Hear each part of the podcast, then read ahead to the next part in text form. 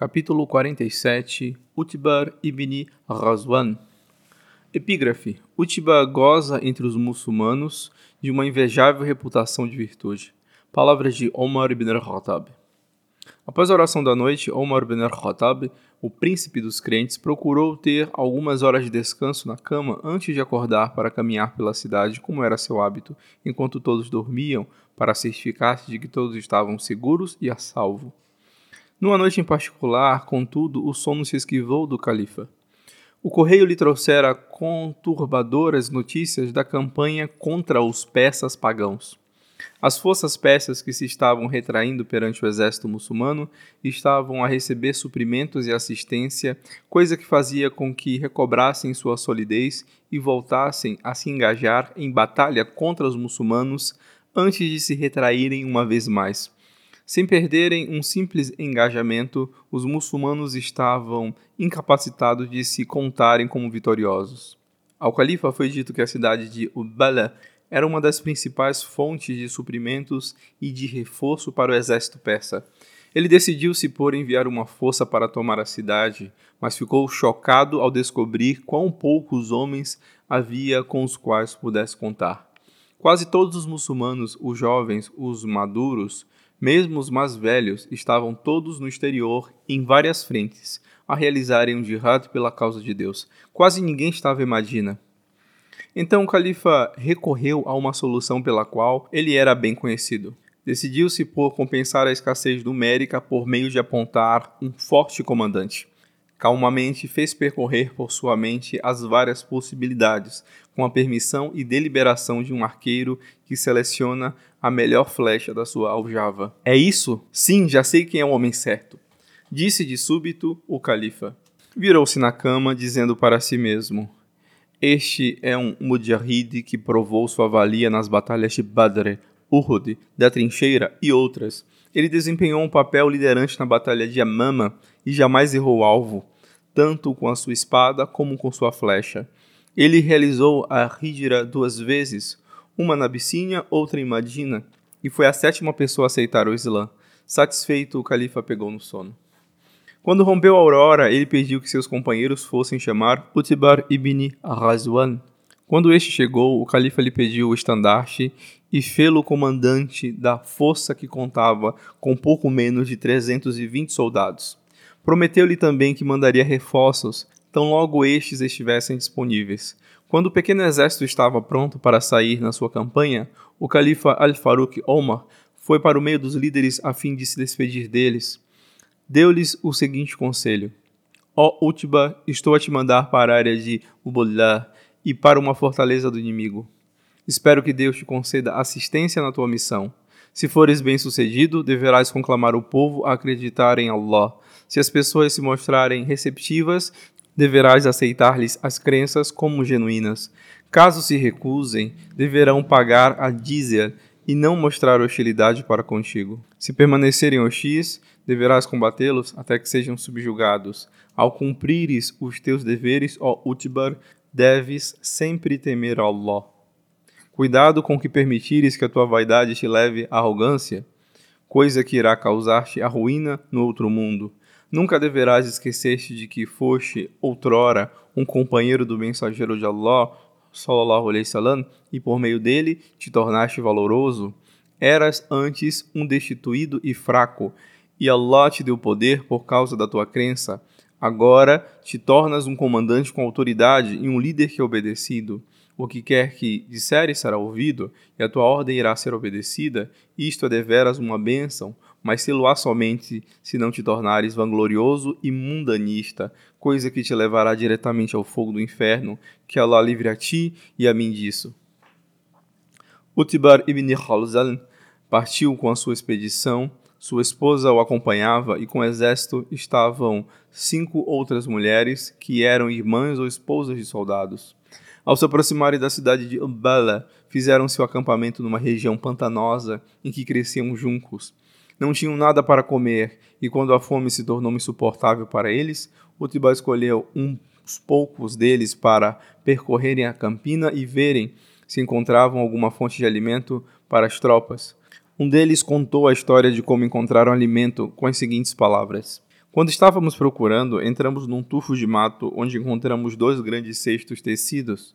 Dentro de um encontramos tâmaras e dentro de outro encontramos carocinhos brancos envoltos em palhas amarelas. Todos juntos arrastamos os dois cestos até o campo. Um de nós olhou para os grãos e disse: É melhor que não comamos isso, é veneno que o inimigo deixou para nós. Então nós nos pusemos a passar as tâmaras uns para os outros e a comê-las. De súbito, um dos cavalos rompeu suas amarras, foi até o cesto e começou a comer os grãos. Juro que planejamos seriamente matar o animal antes que morresse do veneno para que pudéssemos comer da sua carne. Porém, o dono dele nos pediu que não fizéssemos aquilo, prometendo vigiá-lo toda a noite. E se ele aparentasse mal, poderíamos abatê-lo para nós. Na manhã seguinte, vimos que o cavalo estava perfeitamente bem, não tendo passado por nenhum efeito maligno. Minha irmã disse para mim: Então eu tenho ouvido dizer que se algo que contém veneno for cozido sobre o fogo, o veneno perderá o seu efeito? Então ela separou uma medida de grãos, pôs os caroços numa panela e acendeu o fogo sobre a vasilha. Depois de um curto tempo, ela exclamou: Vem ver como a cor deles mudou e tornou-se vermelha. Então as cascas começaram a se abrir e os grãos brancos apareceram. Nós despejamos o produto numa travessa e íamos começar a comer quando Utiba nos lembrou: Invocai o nome de Deus primeiro, depois comei. Comemos daquilo e achamos que era delicioso. Mais tarde viemos a saber que o nome daquela nova comida era arroz. Utbar ibn Razwan havia levado a sua pequena força para Ubullah, que era uma cidade fortemente guarnecida numa das margens do rio Tigre. Os persas haviam feito dela o arsenal para os seus armamentos e transformado suas torres em postos de sentinela, de onde podiam observar seus inimigos. Aquilo não deteve Utbar ibn Razwan, não obstante o pequeno tamanho do seu exército e da escassez de armas. O inimigo perfazia um total de 600 homens, juntamente com um pequeno grupo de mulheres que os acompanhavam. Os muçulmanos tinham apenas espadas e lanças, então Utbar tinha que depender da sua inteligência para pôr cerco à cidade. Utbar mandou fazer um grande número de estandartes, os quais foram erguidos bem alto por meio de lanças. Estes ele distribuiu entre as mulheres, ordenando-lhes que marchassem atrás dos soldados. Ele disse a elas assim: Quando chegarmos perto da cidade, devereis fazer levantar uma grande nuvem de poeira da estrada atrás de nós, de maneira tal que encha o ar. Quando se aproximavam de Ubulá, os soldados persas saíram para interceptá-los. Os persas observavam o exército muçulmano e viram os enormes estandartes que esvoaçavam atrás dos soldados. Atrás dos estandartes, o ar estava denso e uma nuvem de poeira, e eles disseram uns para os outros: Essa deve ser apenas a guarda avançada do exército. Deve haver uma enorme força a segui-los. Os persas fugiram em pânico, apanhando apenas suas coisas de valor que podiam ser facilmente transportadas, entraram a bordo dos navios que estavam ancorados no porto, à margem do Tigre, e abandonaram a cidade. Foi desse modo que Utbah entrou na cidade e a tomou sem perder um simples soldado. Muito rapidamente exerceu controle quanto aos vilarejos vizinhos e ao interior. A riqueza que aquelas anexações proporcionaram ao Estado muçulmano era além do que pudesse imaginar. Aconteceu que um dos soldados muçulmanos foi para Madina e lhe foi perguntado: Como os muçulmanos estão se saindo em Ubullah? O que está perguntando fica além da tua imaginação. Ele respondeu: Juro por Allah que quando eu os deixei, eles tinham que medir o ouro e a prata por volume de tanto que havia dos metais. Por causa daquele relato, as pessoas começaram a viajar para Ubula. Utbar ibn Razwan começou a acreditar que se permitisse que os soldados ficassem nas cidades que haviam tomado, isso iria torná-los moles iriam acostumar-se ao estilo de vida luxuoso dos habitantes delas.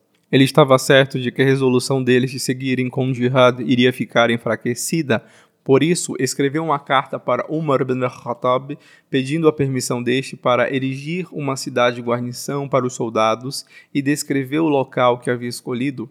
O califa concordou e assim Utba erigiu a cidade de Al-Basra. Ele estabeleceu os planos para a nova cidade e a primeira coisa que construiu foi a grande mesquita do Burgo.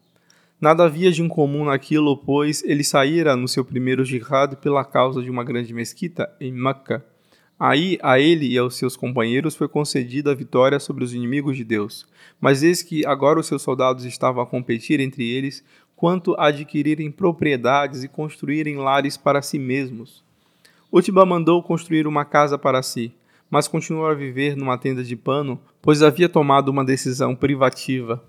Ele via que o mundo material tinha aberto seus braços aos muçulmanos em Al-Bazra de maneira tal que fazia com que uma pessoa perdesse todo o sentido do que era. Suas forças, que recentemente haviam achado que o arroz, simplesmente cozido, era a mais deliciosa comida que jamais experimentaram, tinham então desenvolvido gostos quanto às guloseimas peças, tais como as caldas, os pastelões cheios de nozes e os doces.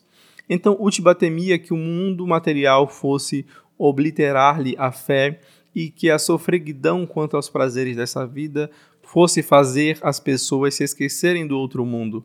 Assim ele reuniu as pessoas na mesquita e se dirigiu a elas dizendo assim: Todos vós sabeis que o mundo material irá passar rapidamente e que ireis passar para o mundo que não perecerá. Devereis ir para lá com o melhor dos vossos feitos. Lembro-me de ser o sétimo de um pequeno grupo de crédulos que estiveram com o mensageiro de Deus, sallallahu alaihi salam. Naquele tempo nada tínhamos para comer a não ser as folhas das árvores, coisa que causava feridas nos nossos lábios e nas nossas bocas. Uma vez eu estava tão necessitado que cheguei a apanhar do chão um manto que havia sido jogado fora, e o rasguei pela metade. Fiquei com uma metade para mim, para usar como tanga, e dei a outra metade para Saad ibn Abi Waqqas, que a usou do mesmo jeito.